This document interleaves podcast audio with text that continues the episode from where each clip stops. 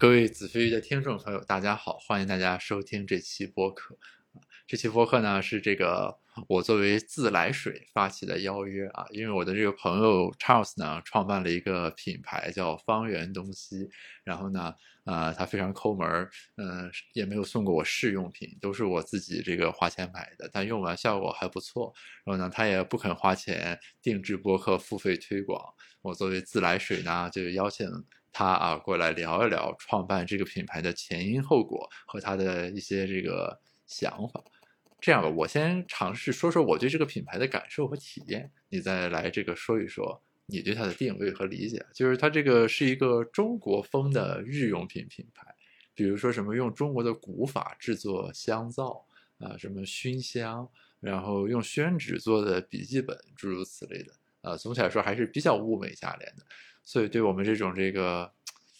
对一些这个国潮啊、中国元素比较感兴趣的人就比较有吸引力，然后我就用的比较多一些啊，这是我的这个感受。下面请这个 Charles 同志自己来说一说啊，方圆东西到底是个啥？感谢 Gareth，呃，听众朋友们，大家好。这个这个开场白我一下子有点不太不太知道该怎么去这个接话了。你可以说几句场面话。啊，那大可不必啊。呃，方圆东西呢是我们去创立的一个新的消费品的品牌。呃，其实我们更主要希望的呢是将中国各地地道的材料、工艺，然后包括风物啊，然后呢来去重新去组建我们日常所所用到的这个起居日用的东西啊，包括像食品啊、文具、箱、洗护、布草、餐厨、收纳等等，这样一个全面的一个一个多品类的一个生活方式的品牌。那这个的发端是啥呢？嗯，其实我觉得这个东西会发轫于呃内心深处，甚至是会比较悠远的一个一个地方。如果如果去去说一个更确切点的一个源头的话，能够想到，因为在大学期间我是读学建筑设计嘛，因为在建筑设计的时候呢，我们也会去学中国古建。大家也都知道，中国古建是非常非常优美的，啊木结构的建筑为主的啊这样的一个建筑体系。呃，但是非常，呃，也不能说遗憾吧，但可能这也是历史发展的必然的。我们也能看到，其实我们现代建筑也不太会再去用木构来再去组建。所以当时呢，我在学习这个建筑的过程中，就会扪心自问啊，就如果说我们是这个不受外来干扰啊，一脉相承的去演化建筑形式，譬如说是我们自己。发明了钢筋混凝土，啊，我们自己发明了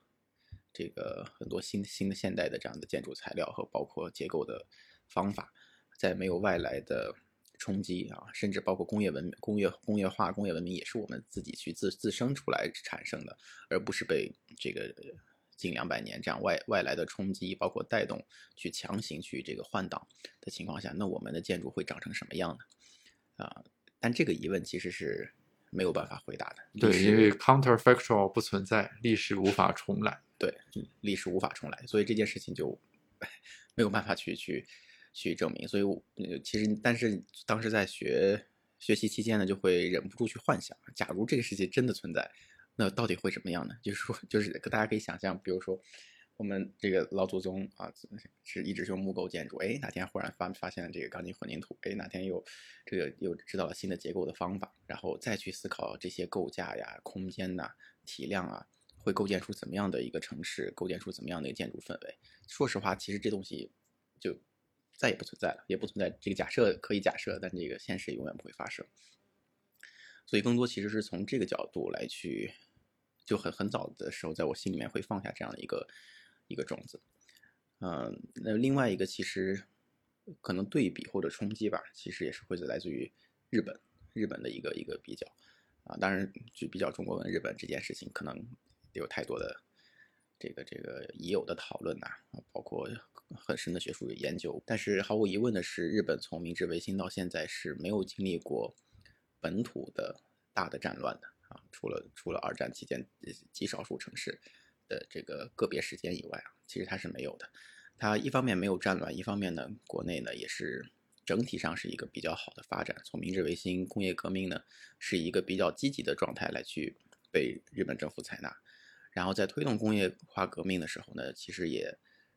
因为它是它是一个呃自然的发展历程，那么他们其实在民间也产生了很大的加引号的阻碍工业革命的这样的一些力量。这个阻碍并不是真的阻碍，而是说他去反思，就是工业革命带来的可能的坏处，比如说会去遗忘掉啊。这个手工艺人遗忘掉一些传统的技术，而去全部都投入到大批量、低成本的这样的这个这个这个制造当中。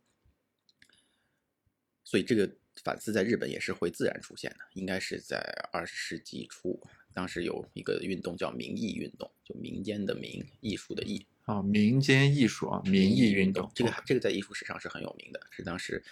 呃柳宗悦，日本的应该算学者吧，也算运动的发起者。然后来去倡导的，他去不断的去日本的乡间啊，去去找。其实这个运动本身就是在抵抗，就加引号的抵抗啊。当时已经在轰轰烈烈日本发生的工业革命。那么其实这样的一个发展脉络延续到今天，我们能看到的一个很。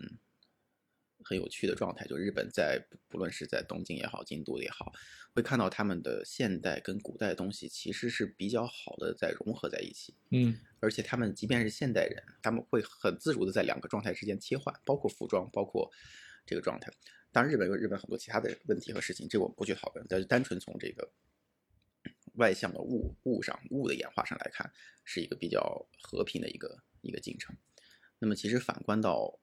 我们呢，就就像刚刚提到的木构建筑一样，随着建筑，我们所有的其他的东西也都发生了剧烈的变化。因为过去两百年、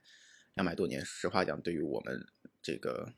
呃，对我们国家而言啊，除除了建国之后啊，那么建国之前，那我们是非常这个有很多的动荡，我们是被迫卷入到了工业化的进程当中，然后更多的是去追赶。然后去全面的去接受，这样的话，其实我们反观我们目前身边的所有的物品，然后起居方式，对于生活认和对于生活啊，对于器器用的一些认识，其实和古人已经，说实话，关系已经非常的微微弱了啊，呃。那么这个我也会去会会去想一个假设，那假如是古代的祖先们，他们也是正常一步步来去有认识到了工业革命，也会有这样的一个对于工艺手艺，包括我们对于美学、对于生活的物的认识，会有怎么样去看待，会有演化演化出什么样的东西呢？所以这个其实是做这个事情最最开始的雏形。我们所有人都可以环顾一下四周，你觉得有哪一样东西是真的和老祖宗有关系呢？其实我估计可能大概率非常少。啊，就是都是完全是现代化、现代化的一个产物啊。我们和呃，这个我们和过去的链接，包括古代的先人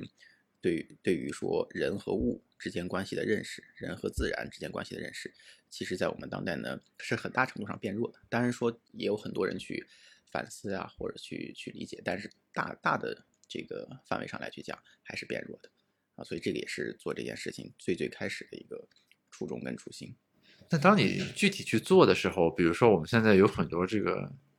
呃产品，就是当我看到它的时候，它已经有很多了，什么有器具、有吃的，然后有消耗品，比如说肥皂啊等等等等各种的。就这个在发端的时候，你是怎么一个一个把这些东西想出来或者搜罗出来的呢？呃，这是一个很好的问题啊。呃，说多了呢，可能也会涉及到商业机密。那你在这个不涉及的范围里 适度说一说。嗯。呃，其实其实去定义生活日用的东西呢，是是肯定是有一个思维框架可以去去框定的。那么最简单就是按按按按这个分类的方式来去去框定，那么去做比较。然后另外一个呢是从从古代的这个书籍里面去找灵感，包括像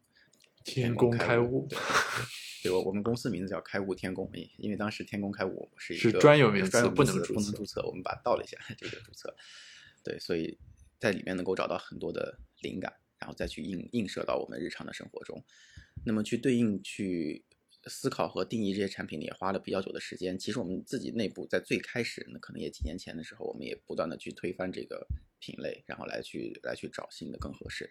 那么我们其实最后落脚的点呢，是落在了几个上面。那么第一个呢，是一定是日用的，是基础的。那么它的另一面呢，可能是文创的、装饰性的啊，并不是说那个不好哈，只是说我们要要希望的是更日用的、更基础的，能够在这个体现出来，这是第一个。然后第二个呢，是真的是用到了、体体现到了然后我们中国自己的，要么是材料，要么是工艺，这样的一个，这是第二个一个限一个限定条件，所以大概是在这样的一个框架下去做的一个整体体系的设定。当然，其实现在还非常非常的初期，我们还在不断的探寻和包括去打磨新的产品，现在还只是一个一个比较基础的一个框架，嗯，还并不够丰富。那比如说，我们举个例子啊，以我这个比较喜欢的产品肥皂为例，我不太懂，那肥皂应该是个这个呃化学工艺的这个制品。当然，我理解就是说，在西方什么这些技术传入进来之前，中国肯定也是有。呃，就是它这个洗涤用品的，比如说皂荚啊什么的，就是那以这个肥皂这个单品为例，是指它和什么联合利华、宝洁那个肥皂，咱们用了不同的制作这个肥皂的这个方法？感觉 Gary 在推广我们产品，真后悔没有付你任何费用。啊，对，这这是一个很好的一个例子。呃，那这个其实我们是归到了洗护或者是清洁这一类去定义的一个产品。你说的很对，古代人会用皂荚，然后包括。这个尤其是有很多方式，如果真的严格去定义肥皂的这个产生，并不是来自于中国，这这是实话啊。但是这件事情呢，也并不是说中国没有用。比如说，它其实最基本的皂的这个事情呢，是用油跟碱的一个皂化反应，就是这这个大家学过化学应该会知道，就是油跟碱，然后会产生大量的甘油，然后我们可以很好的去污，也可以去养护，其实就是非常简单的一个一个道理。而这件事情其实在国内我们当时也是去有啊。那么这个定义的话呢？我们会希望的是，它能够去回归这个物品本身的定义，以及能够有我们自己清洁也好啊、洗护也好的认知。那么，所以呢，我们我们坚持了几个原则。第一个原则呢，是用最传统的皂化反应去制作。那么一会儿可以展大概展开一下为什么这个事情还需要坚持。然后第二个呢，是去添加了我们来自于不同地方的这个药材啊，比如说我们有内蒙的紫草啊，有遂昌遂昌的竹炭，然后有这个。齐州的艾草啊，还有包括河西的羊奶，然后能够去起起到一定的功效啊。当然，这个功效很多时候在宣传上并不一定让这个展开去讲啊，但事实上它一定是会有的啊，可能可能是需要长年累月的一个使用，大概是这两个点。那么其中第一个点，为什么说是去坚持造化反应这件事情？对这个我就比较好奇，因为今天我去参观了一个地方，它那个地方呢就有一个普洱茶放在非常醒目的位置。我说这个普洱茶有何特殊之处呢？他说这个普洱茶呢，就是用马驮着它重走了茶马古道，所以过了很长很长时间才从那个地方弄到北京来的啊！这就是还原了当年这个普洱。进京的这个路线，那这种的就是属于这个表演性的还原和坚持，对吧？就是它它没有实际意义，就这个普洱你用飞机运过来和马驮过来，你无非是马走了茶马古道，对，增加了成本，有个文化象征意义，就这肯定是这个一种比较 trivial 的所谓的对于历史的这种这个。回溯，那你说的这个什么传统的皂化反应，这个想必应该是说它要体现在这个肥皂本身本身的质量要有一些差别，是有差异的。那比如说现在像这理论上不应该去抨击别人啊，但这市面上绝大部分这个皂啊，应该都是属于一叫皂基皂啊，或也有很多种很多种叫法。那它本身并不是用皂化反应来去制作的啊，是用皂基啊。因为我也不是化学专业，这些事情我也 这个再展开可能需要这个。请请这个学化学的同学来来进一步展开，但是用皂基做完呢，它其实是要在很高温的情况下批量生产，很快就能够做出一块皂啊。那么这块皂呢，其实市面上绝大部分，包括很便宜的皂都是这样的。呃，它有几个特点，第一个确实呢清洁力是 OK 的，然后当然第二点呢就是它由于是用皂基的，不是用皂化反应来去制作的，所以成本也会低啊。然后然后呢第三个呢就是说不好的点呢在于它会拔干，它用后以后皮肤会有。干的感觉啊，那么这个情况下你需要去抹护手霜，然后包括包括其实很多沐浴露也是一样的道理啊，所以会需要去上这个身体乳，所以这个是它的一个一个两面性。那么我们去用这就就是第一刚说的第一点，去坚持用原始的这个皂化反应去做，那么这件事情本身呢是不可以被加速的。当然我们呃就传统的话，需要在一个四五十度的环境里面放大概四五十天，然后让它不断的去。自然的去熟熟化，然后去发生皂化反应，然后呢，外圈还会有一定的氧化，然后这个呢，它会保留大量的甘油在里面。其实甘油就是最最最值钱的，或者在这里面有很大重要成分，也是最保湿、最润的一个部分。这是传统的方法。当然，我们现在可以通过恒温恒湿的控制，能够去缩短这个时间，但仍然不能很短。就如果要想保证它的品质，依然是要把它造化反应让它们像熬粥一样 熬好以后，要要放置这个几十天的时间，然后才可以再去出锅把它切割，再再分好。啊，那么在这种做法里面，其实就那么用这样的方法做出来的皂呢，跟刚刚现在大面大面积的这个工业化皂基做的皂的最大的缺点，呃，最大的不一样呢，就是它能够很好的保留甘油等天然成分啊，然后呢，洗完以后是会非常润的，很滋润的一个状态。包括我们现在，我现在都天天会用啊，就基本上不会再需要这个护手霜啊、身体乳啊等等这样的一个，当然你要上也可以啊，这么这么一个状态，呃。那可能这就是最重要的区别。当然，它的缺点就是成本也会相应的增加啊。但其实恰恰是最原始的方法，其实是最自然的。配料表也很简单，就是碱以及油。油的话，我们会用不同的油去配配比，然后会加一点点这个精油去调一下它的味道。但整个会非常干净的，而没有任何的这样的一个皂基的化学成分添加。那这个听起来更多的是种技术路线的选择。而不是一种技术壁垒，是吗？就换句话说，比如说宝洁如果想做，它它也可以做这款肥皂，只是他们出于惯性或者说整体产品的矩阵，它不会说突然间横空出世搞这么一个东西出来。对，从从某种意义上讲，消费品本身不存在绝对的制作壁垒。嗯，因为这个不是半导体，就是说，就所以所以我觉得整个这大面积消费消费品，不论你提到任何产品。尤其中国作为供供应链的大国，啊，是都不存在的绝对壁垒的，这是肯定的。更多的其实是你如何去定义自己的，和包括去怎么去认为你应该去给大家提供怎样的一种生活方式和产品。这就有个问题了，就是做消费品，特别是新创的企业，因为我身边很多朋友已经做黄了很多，他通常面临这个问题就是这种自我的滤镜，就是你喜欢一个东西，你就觉得大家都喜欢这个东西。但是最终这个东西出来之后，你发现其实只有你喜欢，就市场并不喜欢。就那你在这个过程里面，比如说是怎么去逐渐的验证这个东西，避免刚才说的这个情形？因为我那朋友他他们既然能拿到投资人的钱，能去把这个产品投出来，什么就是他三炮是有人 buy in 这个逻辑，或者他说服一些人，或者他也号称做了市场调研，那最后这个就被证伪了，发现没有人买。就是那比如说你你在这个过程中。我们是站在现在来看，你当然已经验证了一些了，因为不断的在有消费者在买。那在这个发端的时候，你会考虑这个问题吗？呃，这是可能只是你自己的一种热爱。对，这是一个你提的这个问题是很实际的、很很很实操层面的一个一个问题。呃，当然也跟自我的认知有关了。呃，从从我而言呢，我会这么理解这个问题，就是说，你无法通过有限的。这个调研在有限的精力跟资源情况下得到一个真正客观的结论，所以这时候必须要去相信主观的作用。比如说，就是直觉是的作用是不能被替代，是在早期是不能。嗯，当然你可以说，那当当然你可以说，我非要去做大面积的调研和真正的去推广产品，那这个成本其实远不如你直接先开始去尝试啊。所以，所以这是更合理的路径。啊，所以在早期呢，一定是要去有直觉的。那么这个直觉可能是几个人的直觉，当然到最后得拿拿主意，或者说来去评比，但需要去做一个判定。啊，这是其一，就是说直觉在最开始一定要要有的啊。那么第二个呢，就直觉肯定不都是对的，包括现我们现在搭了个基础的产品的框架，也有很多其实并不是这个，就市场反馈会很明显。那比如说有两有有一个有一个产品，我们做了两个款式，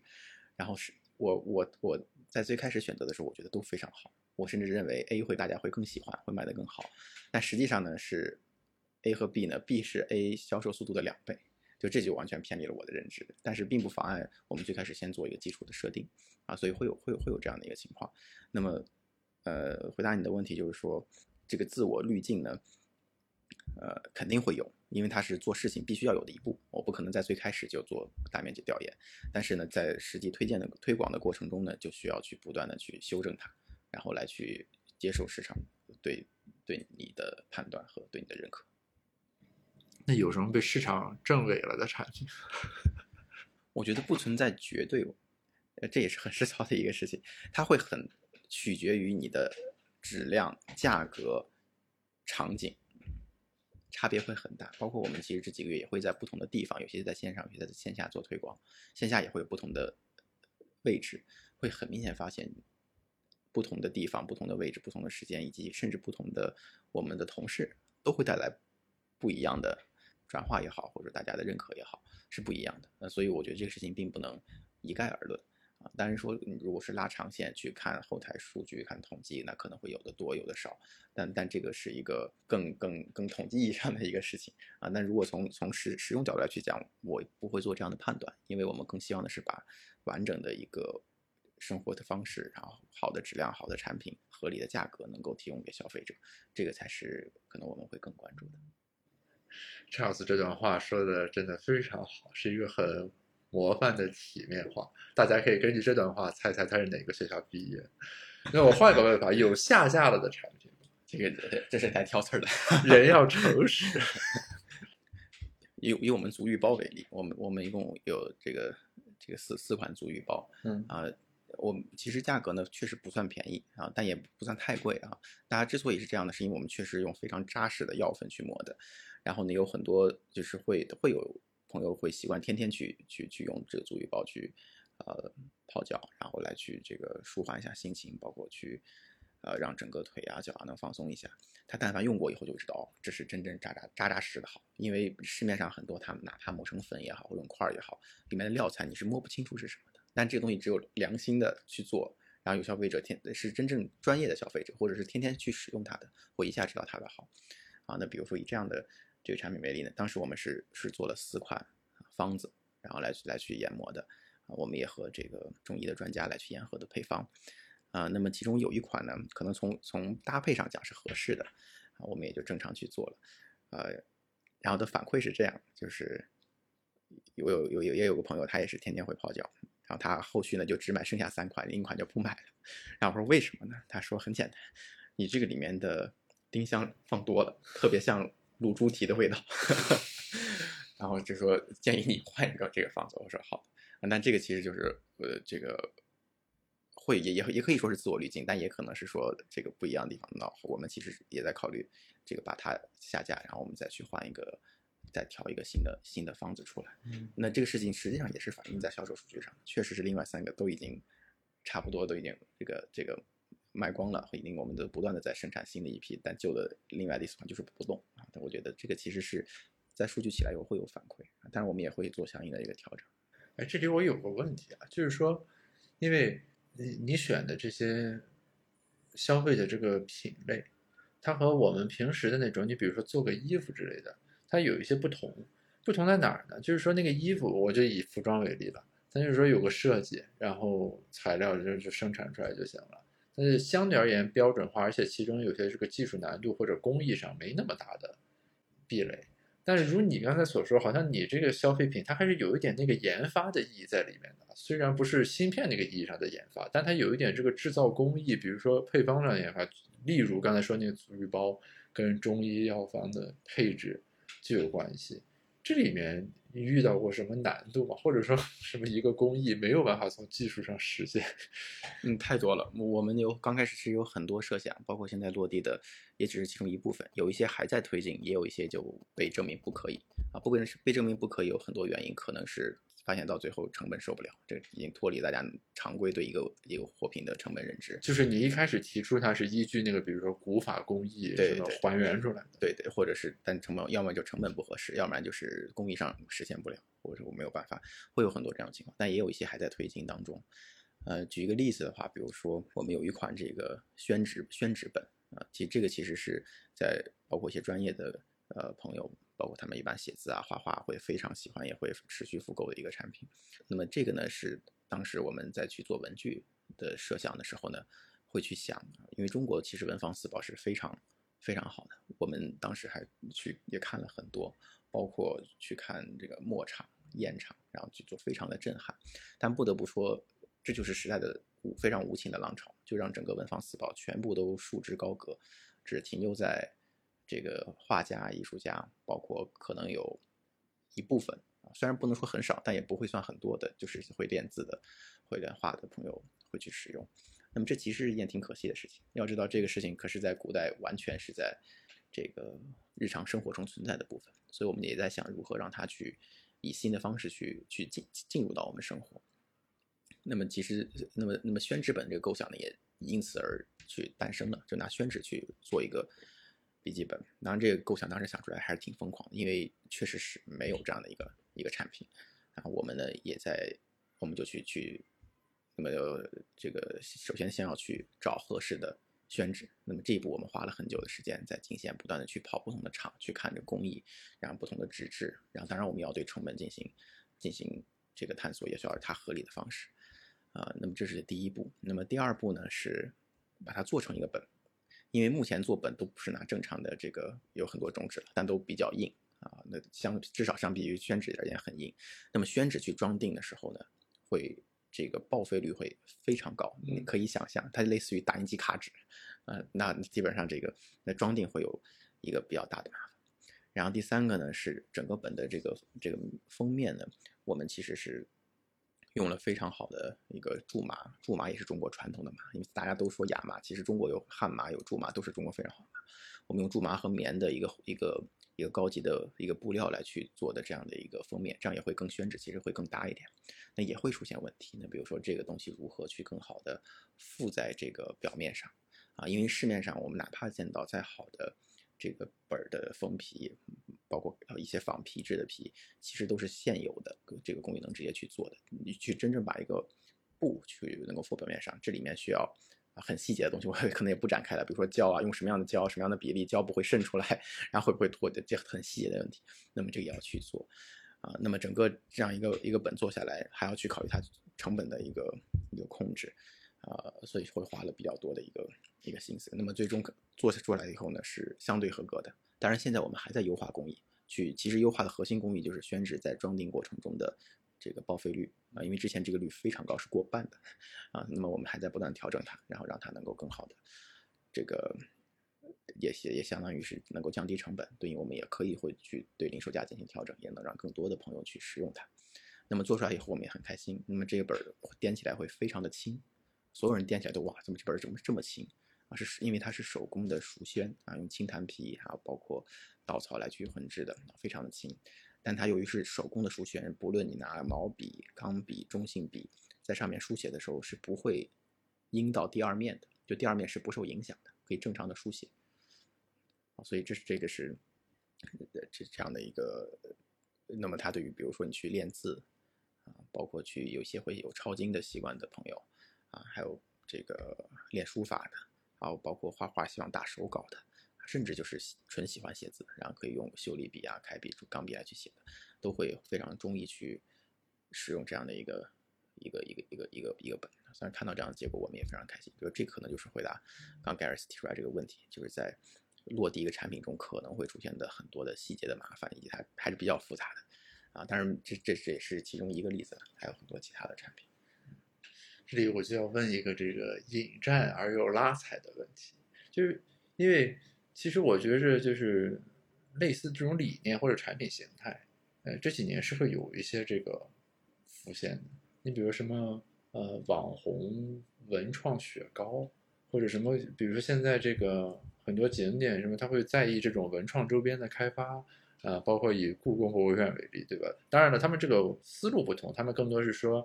把比如说本馆的镇馆之宝怎么样做个这种玩偶，或者说搞个这种这个工艺品等等。呃，弄出来，就是与这些相比，呃，你们的这个差别会在什么地方呢？你刚才会提到一点，就是说你们更注重实用性，对，没有把文创放在很靠前，这是一部分。除了这个之外，还有？我觉得这点很重要。为啥？这是个基本定位的问题。就是有人会把我们归到文创啊、国潮，其实我自己一直是比较不愿意去把自己往这边去画的。就我其实希望就是非常。日用和基础，包括比如说我们本子做出来以后，我们会在本子的背面很浅的凹印一个一个我们自己的 logo，但别的部分都没有。我们不会去做额外的装饰或者花哨的东西啊。那么更多它就是提供给应该使用它的人来去日常的去使用。我们也希望我们的产品呢是更润物细无声的，就是能够进入到大家的生活，能够去让大家感觉到哦，这是好的东西，是我们自己国家的东西。然后呢？价格呢也合适啊，不能说低啊，但是合理的，在这个品质，这可能是我们的初衷，而不是说去一个装饰性的文创的东西啊，比较这个亮眼的，但也好看的，我们可能不是这样的一个定位，没有对错之分，更多是一个一个选择。那这个我有两个问题啊，一个就是比如说你们现在会采用什么，呃，抖音带货啊，诸如此类的这样一些新媒体的这个方式去推广嘛？比如说找网红主播，这个什么六六六买买买之类。我们没有用六六六买买买这个状态啊，这这个事情我觉得，呃，我我的我的理解是这样的，就是在不同的时代呢，有不同的销售渠道，因为它归根到底是一个商业。呃，所以我觉得不要对于这个事情有执念或者是限制。每个时代都不一样。那比如说，在五十年前，我们没有互联网，那那会儿都是靠线下。那线下的话，啊，会有直营，然后会有卖场，也会有这个超市等等。那么现在呢，我们有互联网，那么就会形成线上线下两种业态，而且线上也有很多不同的平台。啊，有直播，也有非直播，也有这个有很多形式啊，包括是否经销这些，我觉得它都是在不同的时代环境、不同的技术工具下应运而生相应的一个渠道啊。所以在这个渠道里面，我们首先是要接受这有这样的渠道存在，然后再看这样的渠道是否适合自己啊。这就是一个非常从商业上而言比较基础的一个一个一个我的理解吧啊。所以所以当盖尔斯提问说这个是否会去直播带货，我们现在有在小红书做一些少量的。这个通过啊有品质的博主去带一些货啊，这个我们是有的，但但我就还是会回归到这理解，就是去很中性的去看待这个销售销售渠道的事。比如我们其实呢也会，因为我们现在在线下呢也会有一些这个寄售，比如我们现在产品呢在啊鼓楼啊也有陈列，这是啥？呃，寄寄售就是相当于我们把产品陈列到这个。和适合我、适合我们，对方也认可我们的位置，然后呢，哦，就等于别人，比如说有个橱窗，举个例子，对对，你们把自己的产品放在那儿，是的，是的，那我们也会有一些寄售，啊，比如说我们现在鼓楼是有这个词好设计，就是它不同于你自己开线下店，对吧？核核心就是你不担那个运营或者店面的那个成本，啊。啊，对，是的，是的，呃，这这个这个其实也是挺常见的一个线下的，这个词很高级，听起来，对，你可以理解为寄过去售卖，当然这这潜意思啊，呃，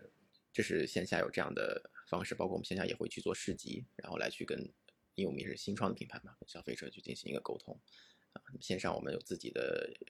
公众号、小程序、小红书，然后也会通过博主来进行一定的这个。传播和带动，所以是所以这个事情，我就我从我这里而言不会受限，更多的是，呃，选择适合这个渠道，呃，适合这个时代，也适合我们自己品牌的方式啊。当然，适合我们品牌的方式，我们不会用六六六这样的这样的话术也好啊，或者这样的氛围来去做啊。但是，并不并不应该去排斥这个时代的新的销售销售方式。刚才问的是渠道啊，第二个问题，其实我就想问关于定价的问题，因为这经济学，这我本专业是研究这个东西。那我们可以理解，就是价格的下限是成本嘛？就你不可能一个东西十块钱做五块钱卖，就除了就是为了那个营销和那个就是赔钱赚流量，这个我们不论啊。就是如果从常态的发展的来说的话，这是底线，就是会考虑成本。那上限其实理论上来说定价是没有上限的，就你一个东西卖一万块钱、十万块钱那也都可以。那有些奢侈品品牌，而且以此为荣，对吧？就是以一些。非常低成本、非实用的东西，但定一个极高的价格，也有人愿意买，那这是它品牌的这个体现。那作为一个新创的品牌，那你们会怎么样来确认这个价格呢？因为我之前看过，就是比如说 B 站上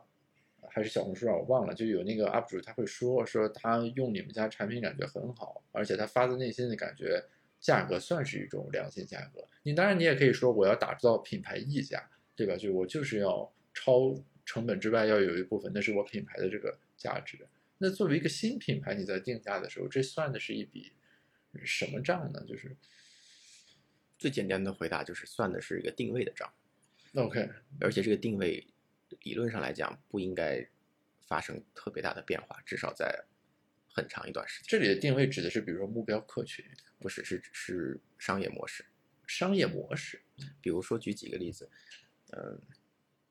我先先说我们自己吧，啊，我们自己的话，整个的定这整个的产品定价呢，呃，就是优良的质量，但合理的价格，这是一个最基本的我们定价内部的一个要求，就是质量一定是优良的，价格是要合理。这两句话就叫商业模式吗？这个定位啊，定位啊，不就不能叫模式了啊？那么这个定位就意味着我没说我的价格低，而且实话讲，一个啊优优良质量的产品价格怎么能低呢？那也一定会有问题啊。那么那么。这是一个一个基本的定位。那么这个定位呢，也会决定了后续的许多这个工作该怎么去做。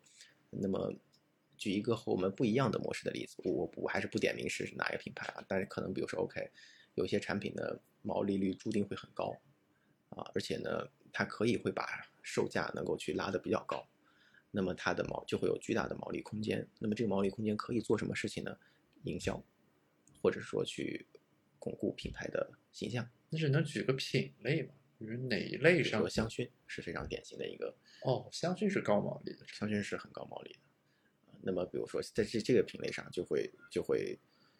就是另外一种状态，可以去去去去做。那么，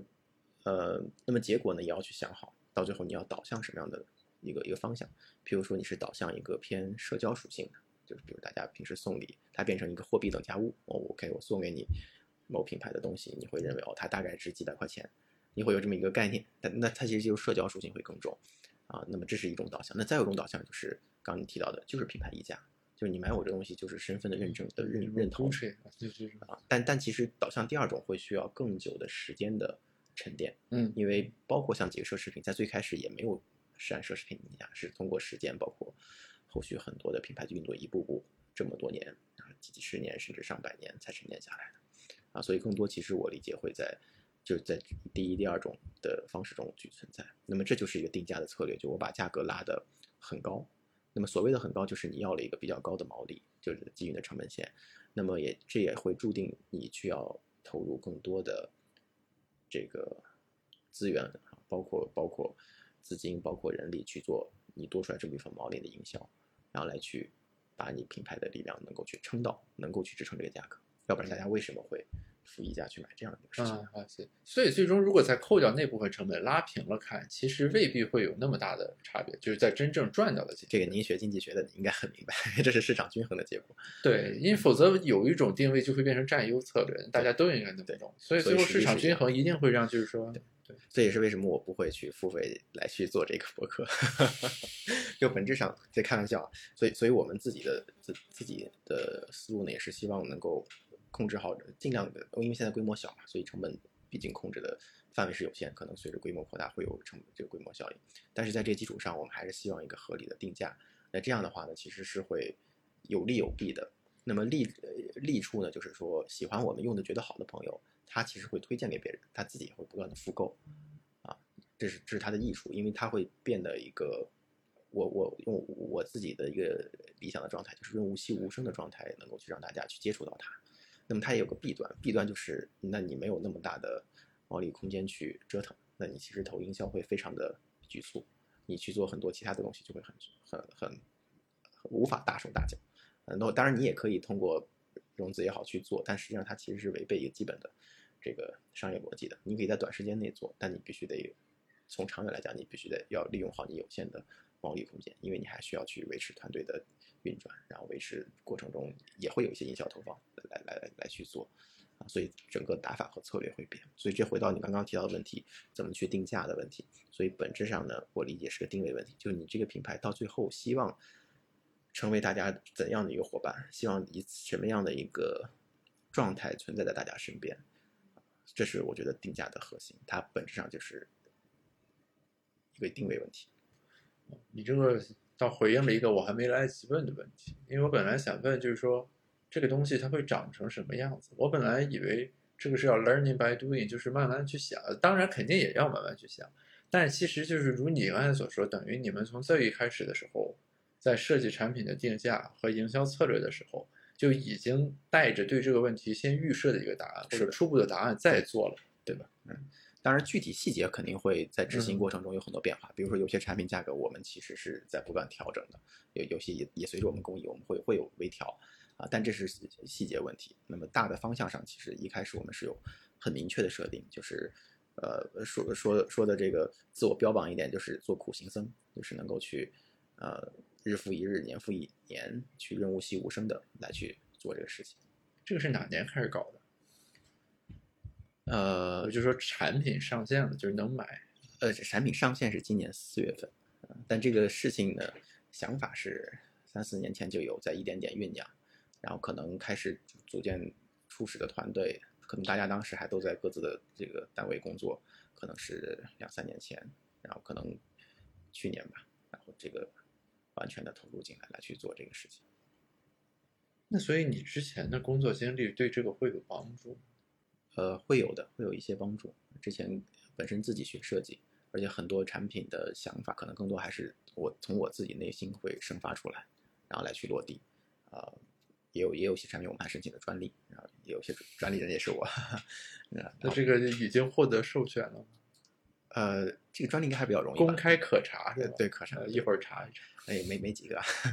呃，设计上肯定是对于对于美或者对于体系，对于一个整个品牌体系的理解会有自己的一个判断，啊，然后另外一个呢，就是之前也做过一些简单的呃商业的策略啊分析，然后所以呢可能会能够相对相对吧比较坚定的，呃，去按一个既定的路线去向前走，因为过程中其实会有很多的，不能说诱惑，其实是冲击，会带领你跑偏。会会会会引导你向不同的方向去走，这个时候如果没有更清晰一点的战略判断和想法，我觉得会会很容易不知道自己在往哪边走。但这个和我印象中的你面临的核心考验其实是有不同的。就我我并不会感觉刚才那个说的那种情形会是主要挑战，相反，我印象中就是你会比较完美主义一些，就是你会对这个东西有要求。然后，如果它不能达到你要求的那个 bar 呢，你未必会认为它是一个这个，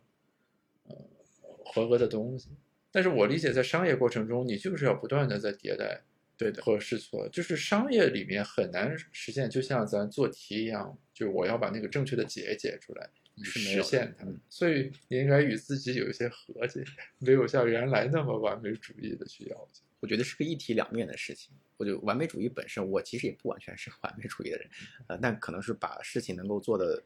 让自己不后悔、不遗憾，这个不羞愧，这个这个这个是这件事情的核心。但对于怎么执行的这个问题呢？呃，我目前的理解就其实包括创业也是很也是一样的，是这个高速路上换轮胎。那，我这个过程中止于至善。前两天有同事问我，说这个表格是要做到什么样的一个状态，然后说，然后是我一定要把它做得很完整，然后之后都用这个。我其实就否定他的想法，我说不太可能存在这种情况，你这个表格最多也用半年啊，你把但是能把这半年的东西整理清楚，这就是这是这是我说的是非常实际的啊，因为你回头去看我们之前某一个时期用的某一个工具，在当时起了很大的作用，那么现在我过了那阶段，它就它就不用了。然后包括还有很多其他的事情都是类似的，所以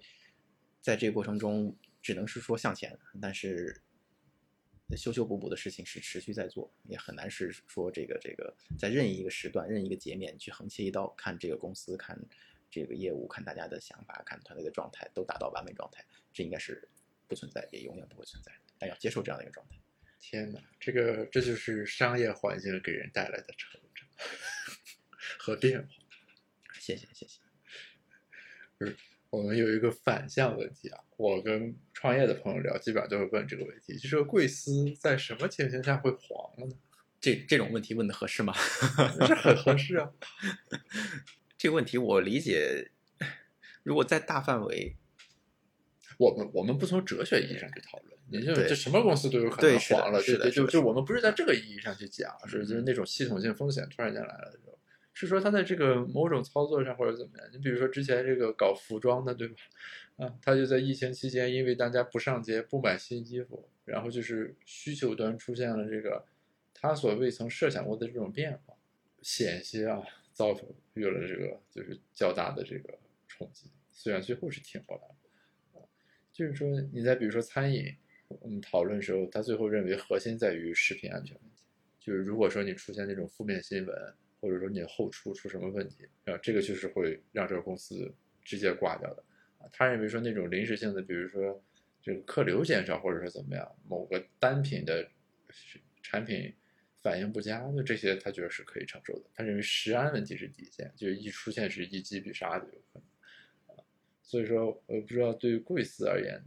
他所面临的这个挑战或者说什么是在哪？因为听起来好像你从另一个角度来讲，它也没有什么大的风险啊，就是你一个一个产品研发，一个一个上，一个一个卖，只要价格定的合理，能打平成本，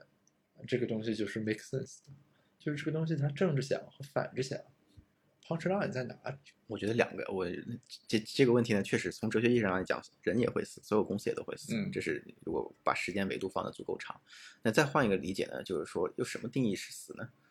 那比如说有很多看似活了很多几百年的、上百年的公司，其实它的主人可已经换了很几好几手了。那你会去判断为它是黄还是这很所以很难界定。你这个恶意曲解我的问题。我我先我先从这个这个这个哲学意义上来去先否认一下这个问题存在的必要性。你那再说人呢？那比如说一个人把一个公司做到一个阶段，然后他不论何种原因离开公司，再起一个新的事情，那能说这个公司死或者我觉得都很难去界定，因为很多事情这世界是混沌的，然后也是生生不息的。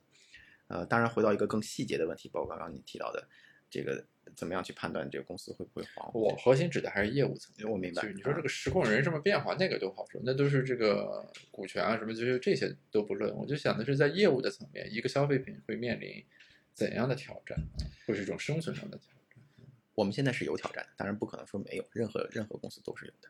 几个层面吧。第一件事情就是回到商业本身的这个逻辑是要有投入的。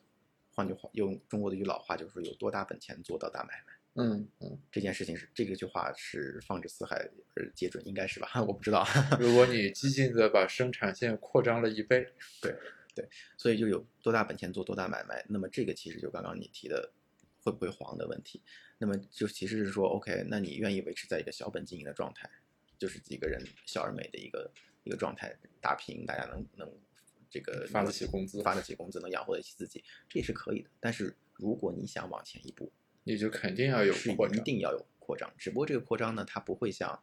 一百年前工业革命一样说简单的我就扩条产线或者招几个人，它没有那么直接，但它一定意味着投入。那么这个投入，比如说好，像子飞鱼这个我连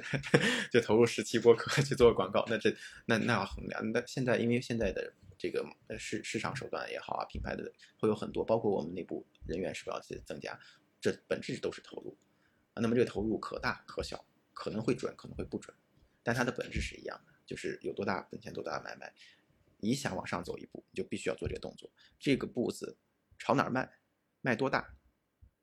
来决定你这一步对或错。连着迈错三四步，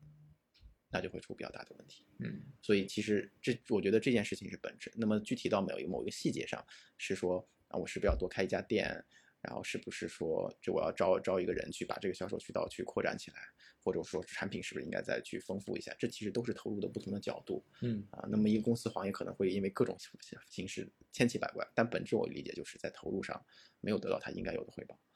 而且这一步会连错几步，或者说某一步但太大了，这笔钱花太大了，也会有一样的风险。所以我觉得这是回答你这个问题的我的理解啊，也不一定对。然后第二个呢，就是你怎么去处理这个问题，我觉得都是内生的，就是这些步的决定，归根到底是要靠团队的来判断来去做的这个决策啊。当然，内部有内部的决策机制和内部的团队氛围和团队文化，那么这个事情是核心。那么这个事情如果是稳健的，它不论以某种方式稳健，是文化也好，或者是就是个别人的判断也好，它是稳健的。那么这些步它不会错的太离谱，或者它错的有限，它可以及时纠偏，或者及时能把这步撤回来。那么在我看来呢，这件事情它是可持续的。换换的比较极端的话，那在一些极端的大环境的影响下，如果也能够很审慎的判断，能够迅速收收收回规模，是能够渡过难关，然后再再发展。那么这其实换到我们我们党的党的历程来讲，也会有这样的一个过程，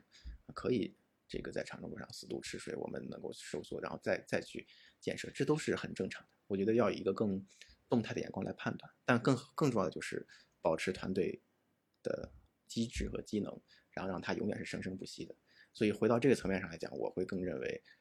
就是组织的建设、组织的力量是这一切的核心。哎这里我有个问题啊，就是因为刚才聊的过程中，我就脑子里在不断的回想，就是比如说我购买的经历，或者线下看到你们一些产品的感受，我会发现，就你们作为一个消费品，好像对于“方圆东西”这四个字，作为你们的品牌，没有那么 highlight 它，就是不像其他的，比如说那个你买个耐克，它一定要那个衣服上那个勾是要打在那儿，就等于这个品牌是就是很重要的一个部分，要把它呈现出来。那你们比如说你刚才说那个本子上你会压一个，但是它就没有那么夸张，比如说不会这个本子封面全都是等等，就好像你们对于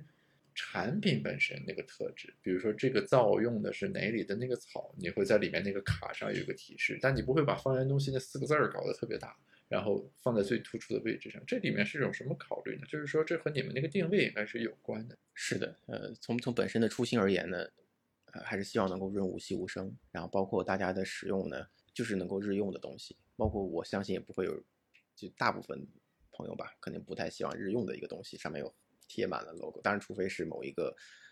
IP 也好，或者某一个东西的这个爱爱爱很强烈的爱好者啊，出出去这样，大部分可能我们更希望是很平时的状态来去日用。当然，说自己有特别喜欢的一个呃装饰品也好，那个另说哈。但更基础的东西，所以我会希望它是个日用的，这也是一个最基础的一个定位和设想。但我们会有 logo，大部分产品都会带着 logo。对，我看到了，只是它没有那么显，不会对，不会那么跳，对，不会不会。印满平面，就一种饱和的方式呈现。对对对，我觉得这其实也是我们的一种哲学，需要留白，需要去这个更更谦和的存在。那你这个难得来做客，铁公鸡有没有什么拔毛的打算？可不可以提供一点优惠口令？呃，那那是必须的。这个已经在 Garris 的强制要求下啊，对对铁公鸡进行了拔毛。开玩笑，开玩笑。呃，大家可以搜索微信的公众号“方圆东西”。呃，关注以后呢，在后台输入“子非鱼”三个字，可以领取我们的特别折扣券。呃，是公众号是吗？对，通过微信公众号。这个以前是搞过的吧？你们有一套成熟的流程？没有，就是通过。真没有吗？这是第一次，还为我们研发了一下。这个大家听完这期播客呢，对于这个 Charles 同志为什么能干这事儿，以及现在干的尚可，可能有些初步的认识，还可以无奖竞猜一下。从他这么周到、细致、体面的表达上来看，像是哪个学校的同学呢？对吧？你为什么对学校这么执念？肯定不是北大的，对吧？哪个学校？大家可以在评论区猜一猜。我在北大读过书，这个一会儿肯定要剪掉。